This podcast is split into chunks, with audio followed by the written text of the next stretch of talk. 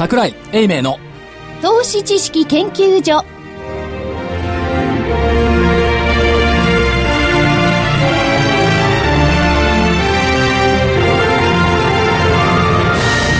皆さんこんにちは。こんにちは。桜井英明の投資知識研究所の時間です。スタジオには桜井英明所長こんにちは桜井です。正木明夫隊長こんにちは、まさきです。福井主任研究員こんにちは。そして研究員の加藤真理子でお送りします。え今日の日経平均大引けは167円46銭高の1万2635円69銭。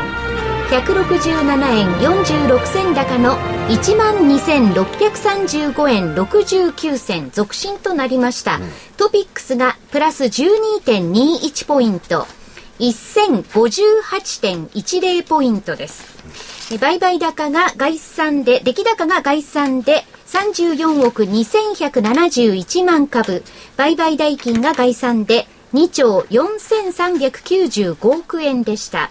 値上がり銘柄が1303、値下がりが324、変わらずが81銘柄でした。日経平均は高値引けではないですね。高値は寄り付き寄り付き？に、はい、ぐらいですね。寄り付き。まあそれにしても危なかったですねだね。今週の見通しよかったね1万2639円にそう。おー対して1万2635円はい。約3円のアローワンスで収まりました よかったよかったはいよ。かった。ここで学んでおいていただきたいのは、はい結論はい。25日の9%上っつうのが相当やばいねって話ですああ。そうですよねあ。のあの所長おっしゃってましたね、それね。1月4日が25日線の9.45%上なんですけど、はい。だからここのとこずっと25日線の9%上を上限にしてるんですが、はいかろうじてクリアしてあるのがずっと続いてる。だから25日の9%をね、ブレイクしたらこの先どうなるの？楽しみだな今日の予想が。いやいや、まあそれはそうとして、まあまあ、堅調な動きの割には、はい。日本の人って面白いですよね。世界中で、あれだけ騒いだのはキプロスを、日本だけじゃない？何そうです。か何？何いやいやいや、いや、ちょっとね、何お金勘定でもしたらすいません、どうぞ。DVD いくら売れたか。はいあの、日本だけです、騒いでるのは。はい。ねで、えーワクワクドキドキとハラハラドキドキとはい。いう状況で、月曜日って結構みんなこう悲観的なこと言ってなかった？言ってましたよ。ね。だって、週末に出たじゃないですか。いや、出たけど、あれもうね、あの、私個人的に、うんもうあの、週末から、月曜日、下げたら、翌日高いなとなるほ思って、はいえーあるサイトの、あの、銘柄を毎週書く場所があるんですよ。ど。はい。で、1ヶ月ぐらいサボってたんですけど、え、どうしたの？サボってた。で、いや、これはもう今週はね、んあの、月曜日から今週は書かなきゃいかんと思って、5銘柄も書いた。で、1個間違えて、んその日ばかりっていうのを書いちゃったの。まち2つ書いちゃったから、しょうがないから1個その週にして1個その日にしたの。うん。でその日のやつももうすでに当たりになっちゃって、残り4つ全部当たり。すごい。あの日に、100%あの日に書いた。だから月曜日の朝からもう、だえっ、とね、締め切りがね、月曜日の朝8時45分ぐらいだと。うん8時から気がついた、あ、これは今日は書かなきゃいかんと思って、はいはいはいはい。ということは、それアップされたのはいつ頃なんですか？月曜日の朝8時45分。あ、そのままリリアルでアッププできるから。ああ。だから、そう、そういう動物的な感はね、やっぱり働くんですよ。なるほど。うん。で、だけど、キプロスよ。そう、わかる。ね。キプロスと聞いた瞬間に、あ、これまた茶番だろうと思いましたもんい。や僕地図で探しちゃいましたもん。探した？探しましたよ。うちの母も探してました。なぜかというと、16日にね、はい馬淵君がはいギリシャ関連の話してたじゃないですか。あの時私、あの時私、みずほに行ってたから聞いてないんです。あ、そうなの、はい。で、その話してて、はいギリシャっていうとギリシャの近くの島でっていう話がずっと頭の中にあって、はいキプロスってどこだっけな？って思って、それ探したんですよ。なるほど。うん。でそこまでしか知ってないでしょ？はい。キプロスの GDP 知ってます？聞きました、後で。2兆円2。兆円。?GDP2 兆円。はい。人口、はい。えっ、と、86万人。はい、はい。日本で言ったら高知県。はい。あ、そのぐらいの規模なんです。もう今日の売買代金で上回ってますもんね。でしょ、だからまあ、一応そのロシアからの預金が1兆8000億とかあるとか言ってますけど、ねあれだからね、タックスヘイブンの歴史を持ってる国だから、そうですねうんそっちいじめに入ったのねっていうイメージを持っていて、これがじゃあ全体に波及するんですかっていうのを思っていたら、全くアメリカなんか黙殺ね。我々の方でいくと、なんですか、あの、ケイマンとかっていう、そういう感覚ですかね。バミューダ、ケイマンと同じですよ。しかもリゾッチでしょ、あれ。そうですよね観光収入ばっかりっていう。だからまあ、タックスヘイブンもやめたって言ってるし、そこに入ってるルシアンマネーあぶり出すんかいみたいなね。で、案の定、その、200万円ぐらい以下のものは、もう、徴税しないっていう法案は、まあ、ひあの全体的に否決されちゃったけど、はいここっちは取らない。だから外国人の預金者いじめ。っていうことですから、まあ、どうせ収まるんだろうなと、とりあえずね、あいうふうに思っていたら、やっぱり収まってきた。はい。っていう感じでしょうね。でも、キプロスってギリシャ神話で、愛の女神のアフロディーテの伝説の発祥地らしい。愛の女女神のアフロディーテ。アフロディーテ。アフロディーテは美しいんですよ。あ、そうなの？私、星座の守護星ですもん。ああ、なに、塊キプロス人だったんだ。キプロス人ではないキプロス、ですけど。キプロス、キプロス星人。キプロス星人だった。そうまあ、そういうことですから、どうなんだ？でも笑っ、笑っちゃったのは、あれね、格好の液出しができましたよね。うん、そうですね。10年国債利回り0.585まで下がる。債券売って液出しして、ね。ちょうど期末よ。しかも出てきたタイミングがアメリカの S q の直後。はい。アメリカの S q を待って、待ってこれが出てきて、はい。はいで、わ、驚いたって、東の国の小島だけが驚いて、はい。あとはみんな黙殺、こん。こんなことでよろしいんでしょうか、福井さん。んよろしいんじゃないでしょうか。というのも、あれは、あの、そういうね、利益の確定っていう言葉が正しいとすれば、動いたのは外国人ですよね。はい一斉に。やっぱりその辺見てんですよ。なるほど。だから、まあ、たまたまね、キプロスに関して言えば、その前から新聞にも出てるし、海外でも別に焦ってなかったと。でも、日本をちょっと甘く見てんじゃないですか、外国人投資家は。ちょっとこの辺でやっといた方がいいかもしれないっていう意味もあるだろうしね。いや、あとね、あの、もう一つ覚えておいていただきたいのは、海外でこういう物事が出てきたときに、その国の面積と、その国の人口と、その国の GDP と、その国のあの、キャッシュの預金だ残高ぐらいは、覚えとかないと、誰も言ってくれないからねそう。ですね。誰も言わなかった、本当に。あの、この、あの、キプロス問題が出たときに、具体的な数字がないんですよ。だから、海外からの預金が特殊要因があって、普通の国の8倍あるとかね。はい。うんで何倍あるとか、で、GDP は、ユーロ圏の0.2%だはいとか言うんで、じゃあ具体的にいくらなんだっていうことを探る作業をしないと、市場還元し関係者の還元に騙される、これは。はい、はい、はい。みんなこのイメージでね、あ、キプロスだね、0.2%だね、ね。で、預金が特殊要因があって普通の8倍だね。何にもわかんないじゃん。ところがそれで、ああだこうだって騒ぐ。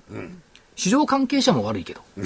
そこで騒がないためには具体的な数値を抑えておけば、そんな大したことないと思うじゃないだって80万人の人口で2兆円の GDP だったら、全部ぶっ潰れても大したことないじゃん。と思えるでしょ。それを抑えないから、なんか幽霊みたく見えちゃう。って言ったところいや、でもね、それと同じ議論っていうのはギリシャの時もね、や人口が少ないね。はいはいやれたことと同じじゃない。やってましたよね。やってましたで、それでもやっぱりあの、ユーロってことになったら、どん。な小さい国であっても何でも、やっぱり国が潰れるとかですね、抜けるってのは大問題ですよ、これは。だからそれはね、あの、経済規模と違うと思いますよね。言っていいですか、うん。じゃあ、アイスランド、はい。ギリシャ、はい。スペイン、んポルトガル、どっか潰れて抜けましたか？まだ今のところはね。でしょ？だから、ここまでの経験則は、未来は、未来は別にしてよ。ここまでの経験則で騒いだ割には何も起きないっていうことがずっと起きてるわけです。まあまあそうですね。だから、そ、そういうふうに騒ぎ立てない。またテレビが騒ぐしね。はい。市場関係者も騒ぐしね。で、騒ぎの逆で面白かったのは、どうなんでしょう？来週末の1万3000円余り超えってのある、余り、余り超え。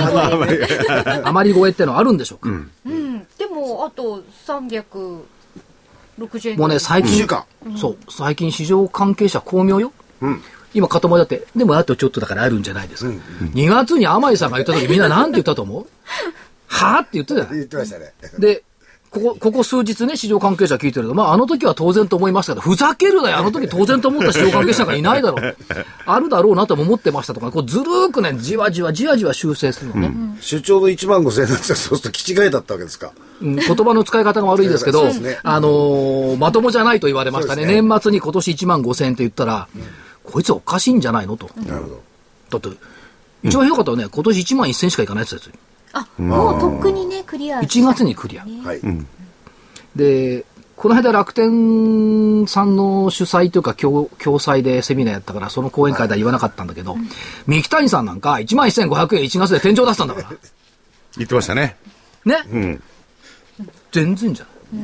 まああのね、えー、楽天証券が抱えていても、プロじゃないですからね、ひとりさんは。あ、そうそうそう。で、プラス、あとはね、あの期間をね、前倒ししてる人がいますよね。はい年間じゃなくて、6月とかね、5月に、5月までにとは、かとかね。でも、それも先のことだから分かんないですよね。そうですね。そうね。明日福井さんとお互いにね、交通事故になるかもしれないしそうね。。なんで？それは分かんない。やっぱり人生ってね、よく考えなくちゃいけないし、残された後のことをね、一生懸命考えないと。残された子供たちがほら大変じゃない。そうそう。やっぱり残された。その前に所長、名前忘れられると思いますよ。いや、いやだから、、相続税だけは名前忘れられても帰ってないもん。そうですねで、プラスね、はいもうこれから大変なことになるんだから。あ、じゃあ次、桜井英明の、あれですか、二代目を相続する。いや誰が相続するそれを誰か、これから考える正木さんが相続したら逆相続でしょいや年齢的にしたくないです。養子に、養子にでもなりますか？な、なっちゃいましょうか。節税できるんなら。いやいや、まあ、あの、今日はあの、そういうバカな話じゃなくて、あのね、節税だけはちゃんと法律があって、それにのっとって皆様にやっていただかないと義務ですしね。今日もあの、会計税務のプロのはい。はい先生においでいただいてますから。ね、それで、とにかくでも賢い方法はいろいろありますんでね。そうですよねあの、正しいやり方でね。はいそういうのをちゃんと学んでおかないと、とんでもないことになりますよ。怖い急に低くなったり。なんか霊感商法みたいになってる じゃあ、お知らせいきますか。はい。はい。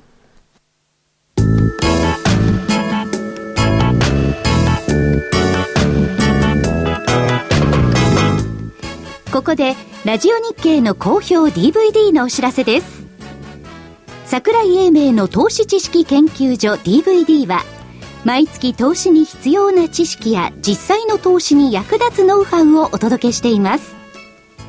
この DVD は毎月テーマを選び桜井さん自身が実践で学んだ投資に勝てそうなノウハウや内外の投資家の動向さらにアノマリーなどに関しても丁寧に説明しています。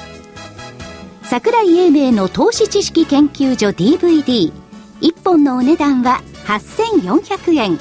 送料500円をいただきます。また徳間書店の大岩川源太さんの投資カレンダー実践塾 DVD も毎月発行しています。来たる月の投資戦略をどうすればいいか。投資カレンダーに基づいて大岩川源太さんが分かりやすく解説します。投資カレンダー実践塾 DVD お値段は1本7350円送料は500円です。桜井さんの DVD 源太さんの DVD お求めは東京03-3583-8300 03-3583-8300ラジオ日経事業部まで。では本日のゲストをご紹介します税理士法人深城会計事務所代表の深城克美さんですこんにちはこんにちは。よよろしくお願いしますね、先ほど僕は脅かすようなこと言いましたけどね、はい大変なことになります。でも、まあ、確実にその、税制の改正でね、相続税、厳しくなりますよね。厳しくなるとね。あの深城先生はね、普通の税理士さんじゃないのよ。会計士さんと税理士さんなのよ。いえいえ。すごいんですよ。で、えっ、と、関東甲信越会計士えっ、とです会ね正式に副会長。はい日本公認会計士協会東京会副会長でいらっしゃいます、東京で2番目に偉いんですよね。まあ何人もいますからね。いや、ほら、大組織ですからね。じゃあ、2位タイ。昔、昔では関八州の取締役ですから。ああお題大変ですよ。お題さん。あ、あということで、先生、あ大変の、相続税改正になりまして、はいで、先日、先生と一緒に、あの、DVD を、えー撮影させていただきまして、はい非常に根節丁寧分かりやすいご説明を受けたんですけども、これはやっぱり普通の投資家さんにも聞いてもらった方がいいだろうと。そうですね。まあ、投資家さんというよりね、あの、資産家さんと言いますかね資産家さんもで、今まで私はね、課税されないと思い込んでやった方たちも、そうじゃなくなっちゃう可能性あるんですもんね。そうですね。あの、通常も家を持っていれば、今度は課税されるっていうのかな。今まで家があったぐらいだったらば、あの、課税されなかったのが、ちょっと今度は、基礎控除がね、今度4割下がりますので、えーサザエさんでも税金がかかるという、そういう時代にそうなってきたんですね。タラちゃんも安閑としてはいられない。で、深城先生の得意なのは、はいえ、当然、あの、会計士の先生だから、えー税務得意ですよ。それだけじゃない。サザエさん一家に一人詳しいんだから。サザエさん一家の税務対策についてはね、多分日本一のポイントだと思うよ。でも、わかりやすいですよね。その登場人物に置き換えて理解すればいいんですね。私とか、あの、知識のないものを。大学桜新町でね、50坪のさら、あの、平屋建てという。これがあったらどうするんだ？まあななんとなく、どこでもありそうな感じもするじゃないですか。普通のね、家で、えー相続あったらば、今までかかんなかったけども、今度はかかるようになるよということですかね。ね、これ、あの、はい。先生、いろんな雑誌だとか、経済誌なんかで、その、都都内っていうか、その首都圏、特に都市部に家があると税金がかかるようになりますよっていう、これは特殊もあるじゃないですか。はい。具体的にはどうせやっぱかかってくんですか？あの特にあの、今、あの、平成22年の4月1日から変わった部分があって、同居、子供さんが同居してないと、まあ、特例が使えない、居住の特例が使えないっていうのがありまして、居住の特例っていうのは、あの、そこに一緒に住んでた子供が相続すれば、まあ、サザエさんでいけば1億円の土地が、はいえー8割下がって、2000万円の評価額で評価できるという、はい8割減額って規定があるわけなんですね。同居していればですね。はい。でそれが今同居してない方が非常に増えてええきているので、あの特にその影響が多いということですかね。ということは逆に言うと、その桜新町に1億の不動産持ってても、磯野家とふサザエさんが同居してる分には2000万ぐらいの評価だから、他の現金資産とかなければ相続でかからない。かからない。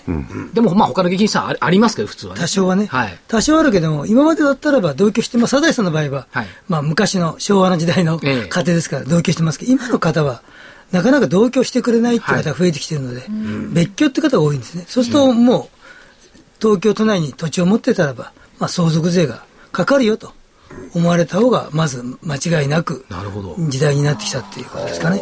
ということは、やっぱりそのお親子一緒に住みなさいという税法がそういうことを言ってくれてるんですかね？そうですね。まあ、親の面倒を見ない人は、税金を払えという、こういうことですかね。相続相続受けても税金払えと。ちなみに、あの、はい。福井さんは親と一緒、いや、違いますよ。野崎さんは？えー、違いますよ。もう、うちは親いないですから、亡くなっちゃいました。小泊は？私は、でもうち、あの、家持ちじゃないので別ですけど。あ、そうか。うん。だからそう。みんななんか一緒にいないんですいや、よ、ね。僕もね、住みたいんですけど、親と一緒にね。現実問題が亡くなっちゃったもんですか？ら。住めないんですよ。そあと家の問題もありますよね。そう、家の問題。あ、家のあの、はい2世帯住宅とかが、なかなかできればいいけども、はい。なかなか建て替えするにはお金がないとかね、いろいろあって、敷地が、まあ、借金、サザエさんの場合は50坪ありますけども、はい。普通の方は30坪ぐらいですので、なかなか2世帯にしない、上に伸ばさないといけないので、なかなか、まあ、面積的無理があるとかね、い。ろいろありますよね。まあ、その辺はだから居住用の不動産に対する課税が強化されるっていうされて、もうすでにされているわけですね、これはですね。これ、どうですか、た相続対策とか言ってこう、事業用のものをですね、ええ。おやりになる方結構多いじゃないですか。アパート、マンション、コンビニエンスストアみたいな。はい。こういう対策とはどうなってくるんですか、それ自体は有効性は変わらないんですけど、はい。最近の流れとすると、事業用がええ。居住用の特例とは別に、あの、設けられるようだったんで、従来は居住用で使えば事業は使えないってことだったんですけども、特に事業用っても貸し屋はダメなんですけども、今言ったコンビニを自分でやってますとか、魚屋さん自分でやってますとか、商売の場合は別途また400平方メートルはい、別に使えるようになったわけですね。だから730平米使えますので、はい。結構大きく使えるので、そういう逆に都内にそういうものを買って節税しようみたいなはい方も出てきてますね。なるほど。まあ、その流れは前から結構ありました。地方郊外に持ってる人は都心に土地買おうみたいな動きありましたね。それは今まではどちらかというとアパート経営、マンション経はい営だったんですけども、まあ、それはそれでもっと有効性は変わらないんですけども、まあ、むしろもっと事業やった方がもっと得だみたいな、小規模宅地がご自宅とは別にさらに使えるっていうようなことでですね、まあ、コンビニを始めようじゃないかとか、はそんなような動きも出てますね。ええ。あ先生、税率の面から見ると見るとどうなんですか？結構だから相続財産が少ない人でもかかってくるっていうことは、相続財産たくさん持ってる人と相続財産少ない人とどういうふうな比較になってるんですか？そうですね。だから、相続財産が今までは8000万円とか、はい。1億円ぐらいだとかからなかったのが、まあ、基礎控除が下がる関係で、かかるようになります。はい。例えば1億円ですと、今度子供さんが2人だと、あの、従来350万円の税金だったのが、770万円ですので、420万円増えるわけですね。はい倍率ということから言うと2倍以上になるわけです。ですから、この層がかなり負担割合からすると、結構あれなんですね。もちろん相続税は、あの、累進税率ですので、はい今1億円で770万円って言いましたけど、じゃあ、10倍の、10億円持ってる方でどれだけかかるかっていうと、3億9500万円、約4億円なわけですね。はいですから、倍率ってことからいくと、1億円の倍、10倍で10億円では、じゃあ、770万円の10倍で、7700万円なのかっていうと、そのさらに5倍っていうことなんで、50倍ぐらい。だから相続税はいずれにしても、資産家にとっては、かなりの、はい。まあ、累進税率がきついっていうんですかね。えーということなんで、まあ、どなたにとっても大変な税金に、んではあることは間違いないですね。それと今までそのかからなかった方々、要するにその最低限よりも少なかった方々がこれまた増えてくるということですから、そうですね相続税の対象になる人が増えるということですね。そうですね。かなりだから、まあ、首都圏なんかですと、もう家を持ってたらば一度、相続税のことを、はいまあ、コマーシャルになっちゃいますけど、税理士さんに相談してくださいみたいな話にはなってますね。昔の会計事務所に電話しなくちゃいけないと。あの、後で、おあのーお伝えしますけれども、深城先生のところはちゃんとね、相談窓口もあるんですよ。あそうです無料相談。おお。こんな全然何から誰まで教えないですよ。だって難しいですからね。あとどうでしょう、あの、相続対策ということとはまた別にしてですね、その資産の移転という意味合いで、結構その、類年で毎年毎年いくらかずつこう、お孫さんとかに贈与するっていうのをおやりになってる方多いじゃないですか。多いですね。これは有効な対策なんですか？そうですね。あの、よくあの、毎年毎年贈与すると、まあ、歴年課税とかっていうので、はい。あの、まとめて課税されるんじゃないかなんて話もあったりしましたけど、はい。今はそういうことなくなりましたので、毎年毎年規則正しく贈与するっていう方が非常に、あの、まあ、堅実なはい。節税っていうことにはなってるかなと思いますね。これ贈与ってのはどうなんですか？あの、最低限の税金だけ払って贈与していくのがいいのか、あるいはある程度金額毎年贈与しちゃった方がいいのか、これは見方どうですか、あの、110万円までが、まあ、節税になると思ってる方が多くて、110万円超えちゃったら損だっていう方が結構多いんですけれども、ただ相続税がかかる人の場合は、亡くなったらいずれにしてもかかるわけですから、亡くなった時にかかるであろう相続税の税額と、あれあるいは税率ですか、実効税率ですか、比べてみて、それより低ければ、多少多めに払った、多めに贈与した方がいいので、まあ、大体資産家の方ですと、まあ、贈与税の税率の最低の10%ぐらいは払ってもいいんじゃないかっていうことなので、私の事務所なんかですと、310万円ぐらいのはい。贈与される方が今非常に多くなってますね。310万円っていうのは、310万円から基礎控除の110万円引きますと200万円ですので、はい。200万までの税率は最低税率の10%ですので、そのくらいまで贈与した方がむしろ将来的な相続税の逆に節税にはなるよということでですね。まあ、そのぐらいのレベルの方だと、毎年払うのと、後から得するのと、どっちがいいって言ったら、今お金がないよっていう人は少ないでしょうから、払っちゃった方がいいんでしょうね、多分ね。そうなんですね。特に子供さんにとっては、はい今もらえるお金と、10年後にもらえるお金、どちらを採用しますかって、今の300万の方がもらいたいですよね。はい将来3000万円もしかしたら相続でええもらえるかもしれないけど、当てになりませんので、何が起こるか分かんない。わかりませんね。今は相続は揉める方のね、争いの族っていうのが今一般的ですので、もらえる時にもらっておきたいっていうのは、子供さんの気持ちからするそうだし、はい。親御さんにとっても、あの、喜んでいただけることは親御さんにとっても嬉しいことだなと思うんですよね。それどうなんでしょう、ふぐ、ふぐたけ、ふぐふぐたけじゃない、あの、磯野家の波平さんからすると、サザエさんに渡した方がいいのか、タラちゃんに渡した方がいいのか、この辺はいかがなんですか？あの、相続の場合、あ、贈与の場合はですね、3年以内の贈与は、あの、加算って規定があるんですね。はい。だから、あの、相続税に加算されちゃう相続税に加算されちゃいますので、あの、できれば、相続財産もらわない、サザエさんじゃなくて、えー、タラちゃんにあ、そうか。贈与した方がいいという。そう。そうです孫孫は直接行くのは子供ですからね。子供が相続権ありますけれども。でも、麻生さんでもいいんだ。孫はありませんのでね。そうですね。マスオさんは、あの、よく養子になってるような感覚があるんで、養子じゃない。養子じゃないでしょ幼児養子じゃないので。養子じゃないので、あの、他人さんでも別に構わないわけですね。はいあの、その人に贈与するのはいいことだと思う。私の財産を福井さんに贈与したって構わないわけです。今みたいな、福井さんが贈与税さえ払ってもらえる。贈与税ですよね。今みたいに血の血のつながりがないと贈与できないんじゃないかと思ってる方もいらっしゃるわけですね。で、マスオさんの場合は養子縁組してると思ってる方もまた逆の意味で向こうからもあるんですけど、あの、マスオさんの場合は、磯野マスオじゃなくて福田マスオさんですので、あの、養子縁組してないんですね。はいだからある意味では他人なわけですね。同居してる同居してるだけなんですよ。お嫁さんと同じ立場ですね。ほらお嫁さんと同じ立場なんです。わかりました。要するに、サザエさんは、フグタサザエなんです。そうですね。そういうことですよね。そういうことですね。磯のサザエじゃない。嘘のサザエじゃない、んででもね、ほらって言ってる僕は、はいこれ聞いてらっしゃる方、はい我々も何言ってるかわからないはずですよ。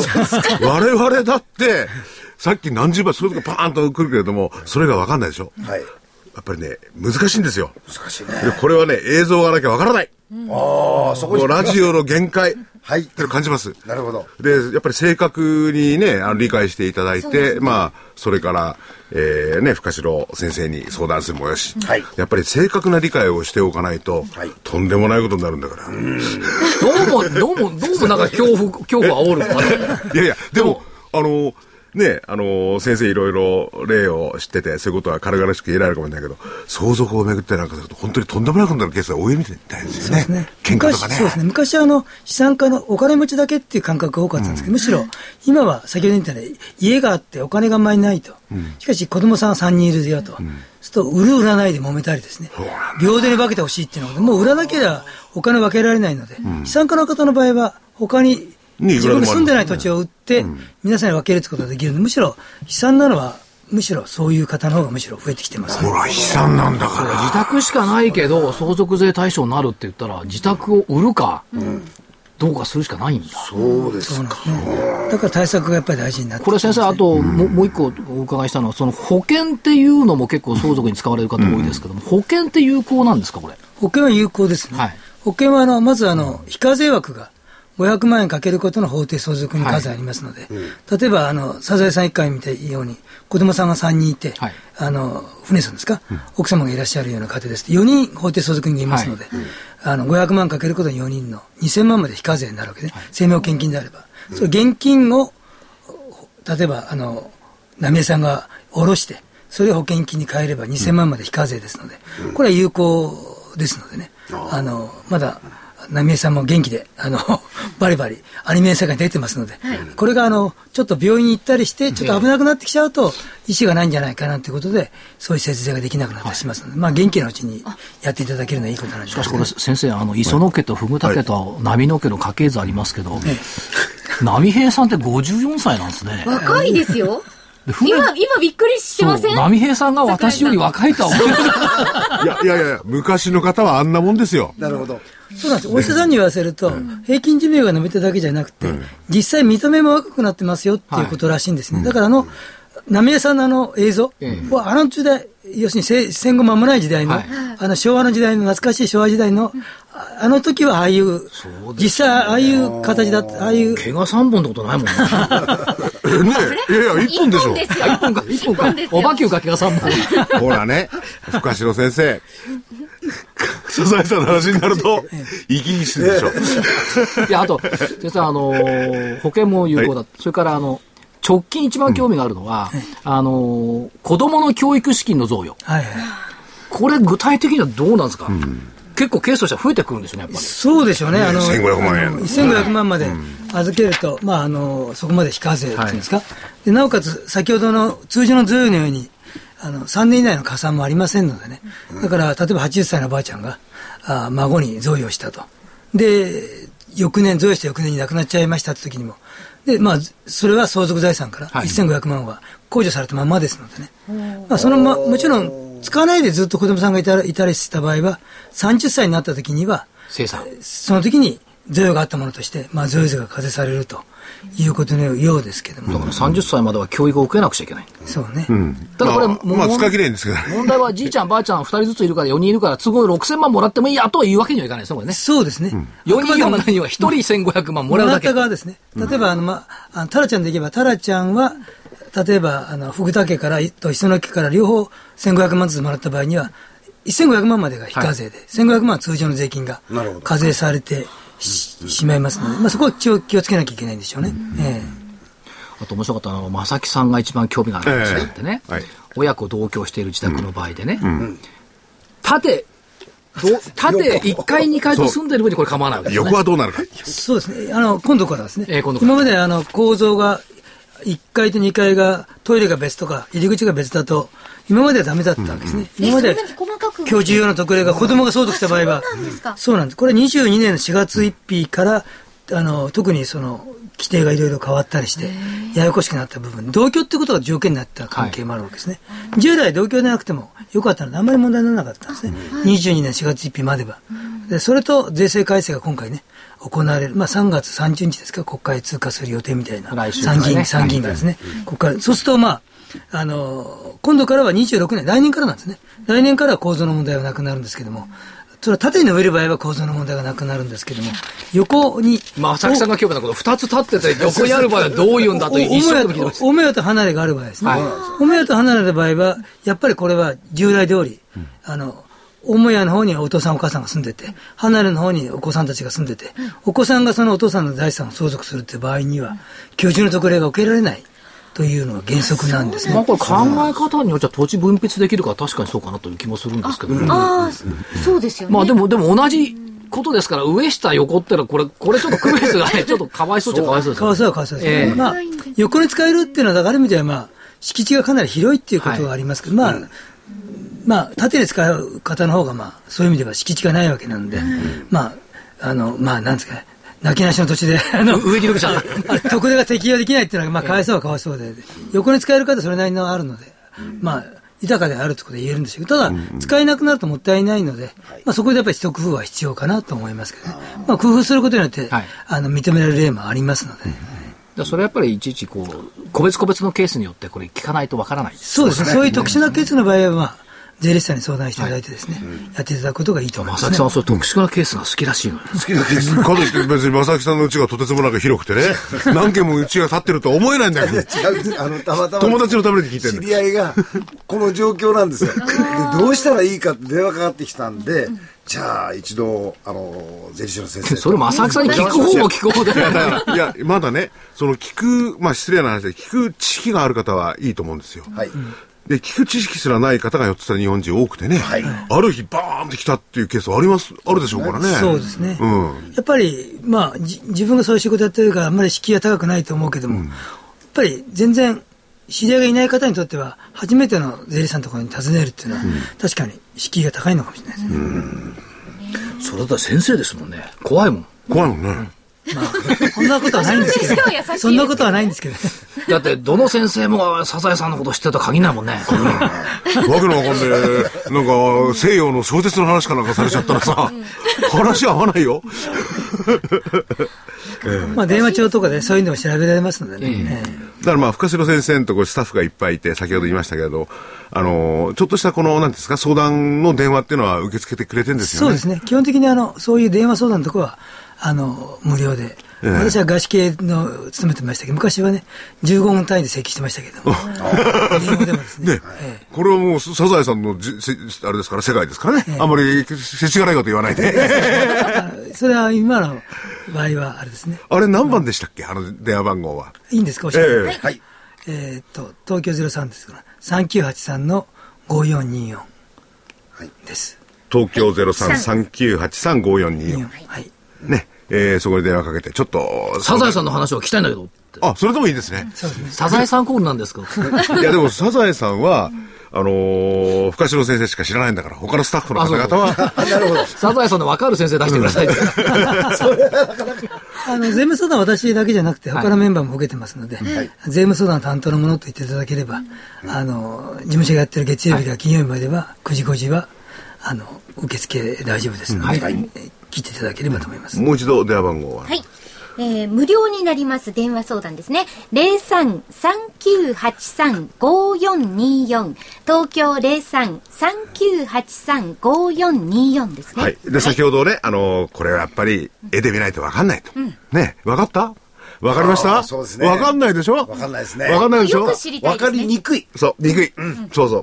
それをよく知るためには、まあ、DVD を買っていただいて、はいちょっとまあ勉強とっちゃなんですけれども、あのー、正確な知識をですね、えー得ていただけるといいと思うんですね。はい。なるほどえー解説は深城克美先生、そして聞き手は、えー桜井英明さんです。すごくよく分かりました。横で聞いてましたははい2になったわけですね。はい。いや、2になってるじゃない。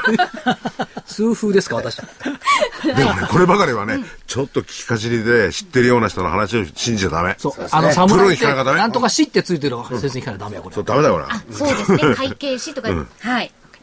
えー深城克美の円滑な土地相続と生命保険活用の賢く鋭い対策、完全指南という名前になります。価格は9450円。9450円。送料は500円になります。お求めは、ラジオ日経の事業部までお電話でお願いいたします。電話番号は、東京03-3583-8300、03-3583-8300番です。円滑な土地相続と生命保険活用の賢く鋭い対策完全指南。価格は9450円、送料は500円になります。とてもわかりやすい。はいということですね。はい。ぜひこれは、お求めください。一家に一本じゃないな。一人に一本かな。いや、一家に一本ぐらいじゃないですかね。で、DVD ですと何回もね、ちょっとわかりにくければ繰り返しご覧いただけますので、はいね、よく理解できると思います。れはあの相続、なんですかね、お亡くなりになるって言うのはあれですけど、こう、与える方だけじゃなくて、受け取る方もちゃんとそうですよね知識を得とくかた方がいいなきゃならないですそうからね。そうですね。やっぱり一番あれですもんね。一番亡くなった時一番困るのは、どこ、どこにお金があるか分かんないとかね。預金がどうやって回復すればいいかとか、そんなこと、そんなことから始まりますのでね。そういうご相談もやっぱりああります。るんですよ。ええありますね。本人だけの問題じゃない。ど、誰が本人か分かんないですけどね。だからよく言うのは亡くなる前に下ろせばいいんですよって。え亡くなる前に下ろしちゃっていいんですかって。それは自分のお金ですからね。そうですよい。つでも下ろすこと可能なんで。だからそういけないと思ってる方多いですね。はい。なんか奥が深く難しいですね。これちょっとお知らせに行って、今の話をじっくり考えていただければ。はい。わかりました。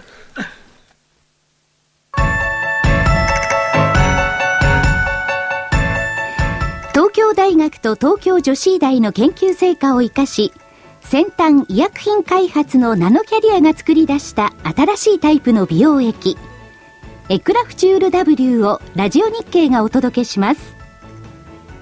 あなたのお肌を潤いあふれる透明な素肌に。ナノキャリアの美容液、エクラフチュール W は、これまでの美容液とはブライトニング成分のお肌へのとどまり方が違います。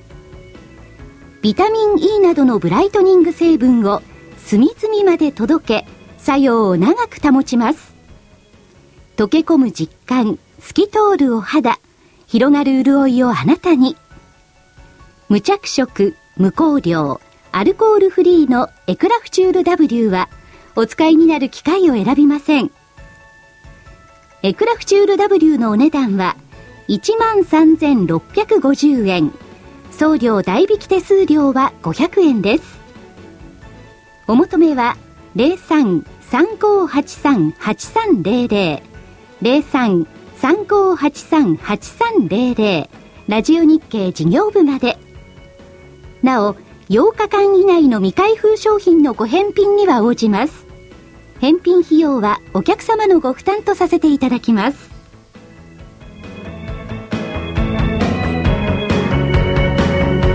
それでは櫻井所長スケジュールからお願いいたします、えっ、と、明日。っていうか、来週はあんまり大したことないですよね。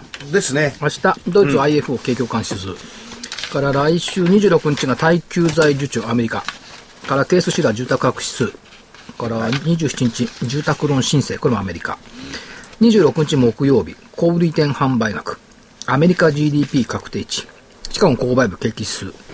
月内最終かな、26が月内最終ね。それと、あの、配当が落ちますよね。ね27日。3月ですからね。落ちですね。はい。それから、29日金曜日、失業率国内、消費者物価指数、高工業生産、アメリカ個人指数。ということで、3月期末。通過、ということです。か。えーっと、先週申し上げました、今週の見通し、下限11,600飛び6円、かたくなに守ってますけども、もう上げてもいいね、これね。えー3月1日、3月月足要請基準。これはクリア。上限12,639円。25日線の9%情報乖離水準。4円だけ残してクリア。はいで、来週、はい1万2000にしときますか。心理的水準。はい下。下？明日上げるんですね。1万2000に。はいはい。まあ、月足要請でしょ。もうほぼ確定でいいでしょ、これ。はい。だから3月の月足要請する、確定すると5月が安いっていう、ね。そうですね。まあ、それいいんですけど。上限、はい1万2880円。はい25日線の9%情情報乖離。まだ25日線にこだわりますか？こだわる。さっきさっき言っていたのに いや、1万3000円っていうのもね、まあいいじゃないですか、1万2800、120円違わないんだから。下が心理的なら上も心理的にいっちゃいましょう。来週ぐらいは、来週、来週ぐらいは謝ってみようかな、なんて。ああ、ど、どっちで？え、期末だから、え、上で。上で。えあまり超えにはいかない。いかないから。あまり超えはあるんじゃないですか？ありそうだよね。でも1万2880円ってあといくら ?250 円しか来週動かないってこと？そう。はい。?1 日で動いちゃうもんね。動いちゃいますね。うん。この葛藤。はい。難しいとこだな。アインマン、アインボート、武士二言なし。なし。はいはい。はい。1、2パチパチで。はい。うん。で25日、線。まあ、そうは言いながら3月の月足予選基準1万1606円でしょ？で、な、何がこのあるかっていうと、25日線1万1768円からの乖離、ぶプラス昨日段階で5.95。今日これ1万2600円台乗っかってるから多分プラス7.5%ぐらい乗っかってると思うんですよね。で PA 君が1月4日プラス9.45。だからやっぱ PA 君の、まだうん、9.45を抜けるかどうかっていうね。まあ9.45上がったとしても1万2900円から1万3000円なんですよ。気持ちは1万3000円ね。しかし、200日線からのプラスってとうとう30%超えてるんですよね。ああ。すごい。ちなみにあの、30? 30。えっそうと、15日が31.6だから、今日も多分これ31ぐらいいってるでしょ。メジャー S q 値1万2000飛び72円ですからね。600いくら違ってきてる。っていうところ。ちなみに200日線って日経平均で、えっと、一番下に下がった時って、2009年の3月9日のマイナス44じゃないな。2008年10月8日かな。マイナス44。リーマンリーマンの後。これがボトムなんですよ。で、マイナス44まで行った翌日って日経平均4、500円パーンと上がってるね。なるほど。だから、あと14%ぐらいのアローワンス、になってきちゃってますね。下の問題と上の問題同じに捉えていいんですか？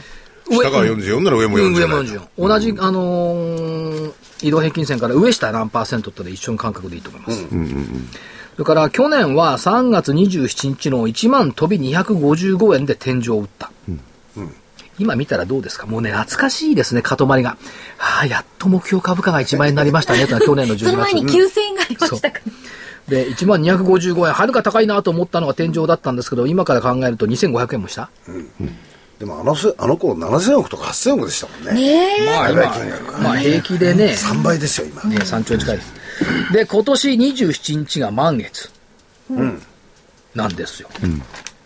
はい。で、ちなみにね、まあ、満月で天井打つかなっていうのもあって、まあ一応27日満月っていうのを覚えておいてください。去年は27日で打った。で、4月の26日、金曜日来月、来月ですね。満月、部分月食なる。5月の10日、はい S q かつ新月、はい。かつ金環日食。はい。ということを考えると、どうもなんか、この辺が一回調整5月で入ってくるのかなという感じでは見てはいます。一回調整ですか？はい。調整だっては。3月だけが5月ぐらい休まなきゃついつま合わないもん。うん。それは大きい調整になりそうですか？いや、大したことないと思います。調整と言えないような調整。いやいや、調整って下げるんだったら下落って言いますよ。調整って上がらないっていうのは調整って言うんだから。ああ、そうか。その辺はね、みんなね言葉の所使い方所長はね、厳密に使ってますね。難しいんだよ、これ大。幅に暴落してる時でも、これは調整ですねって言う人いるじゃない。いますねバカ野郎下がってんだろうと思うんですいい加減にしろって感じですよね。言葉だけきれいにするんじゃないみたいな。さあ、ということで、えー、お知らせですその前お知らせをね。ははい。えー本日発売月間 H セオリー投資2013年3月号本気でリターン増大を狙うなら今だ。H セオリーで今こそ有望銘柄有望商品を先回りゲット。えーこちら本沢誠さんの CD になります。価格は7350円。7350円。送料は500円です。本田さんね、はい。あの、これからだって言ってますよね。だいぶ、ちょっと前までは非常に弱気だったんですけれども、はい。えー、去年の末、10月かな、あたりから急に強気になりましてね、ほぼ当たってんですよ。で、ガンガン行くって。それはその H セオリーに基づいたおそらくそうですよね強気なんですか？ただこの H セオリーっていうのも、いろんな細かい質がいろいろあるんですけど、わからないですね。聞いてもわからない。本沢さんじゃないとだからもう結果だけ教えてくれっつって。なるほど。で、本田さんはまあ強気になってきてね。で、でもね、直近の今回の件に関してちょっと弱気が入ってますね。で、それへの対処法なんかも、この CD の中でいろいろお話になってます。はいええまあ基本的には強硬論者でしたもんね。そうそう。そういや昔、1年前は白熊さんって言ってたの。言われてましたね。はいそれは急に強気になった。10月に。なんでだよ。白熊が何？月のワグマになっちゃった。そらたくましくなったんでしょうね本田さんが強気だったら株が上がりだしたんだ。おーもうこれひょっとしたらはい。当たってるのかもしれないなと思ってね。まあ、あの、有望銘柄等々は、あーどうなるかわからなくてね、はい。えー最終的にその、ご覧、お、おなんですか、おお聞きになった、はい。えー皆さんの判断ということなんですけれども、豊富な銘柄いっぱい入れていただいております。プラス、その、これまで出した銘柄のフォローもですね、やっていただいて、ね。要するにこれはまだとかね、もうこれはそろそろお確定しましょうとかね、そういうのも、おこの CD の中では入れていただいてます。はい。今日発売ですね。はい。はい、本日発売です。本沢誠さんの CD、H セオリーで今こそ有望銘柄、有望商品を先回りゲット。価格は7350円、送料は500円です。お申し込みの電話番号は03-3583-8300 03-3583-8300番ラジオ日経事業部までお願いいたします。はい。今日はなんか、お知らせもそれだけですか？どうですよ。はいえーとね、この間番組にお問い合わせがありましてね、はい石川県の輪島から、はいはい。なんか桜井が本を出すらしい。ええ。で、待っていたぜ、この時、この一瞬、みたいな題名だったらしいんですけど、はい。どっからいつ出るんだっていうお問い合わせがありましたね。これ、ラジオ日経に聞いてもらってもしょうがないです一応お答えはしておきましたけども、私親切なんで。ええ。じゃあ問い合わせした、してきた方が、ほら、書店員の、書店の方の、そう。若い方だったの若い方。わ若い方だったから教えたんですが、お年寄りだから教えないです。そういうことはないですよ。で、えー、飛鳥出版。社から4月の25日、出版。4月の25日え、え、そう、所所長から、しあの、出版日教えていただく発売日ね、4月の25日。はい、発売。全国ネットで、全国ネット。一部、一部地域は19日から。全国は25日あ、から。そうなんですか発。待ってたぜ、この瞬間だよ。はいやっぱり株は儲かるってねそう、タイトル。そうこれもう決まったんですか？うん僕がき、私が決めたじゃなくて、出版社が決めたタイトルだから、このままいきます。はい。で、えー定価の方、価格、税込みでね、1575円。えー4月の25日、一部地域ではちょっと早いところなんはいでね。。石川県輪島市でも買えます。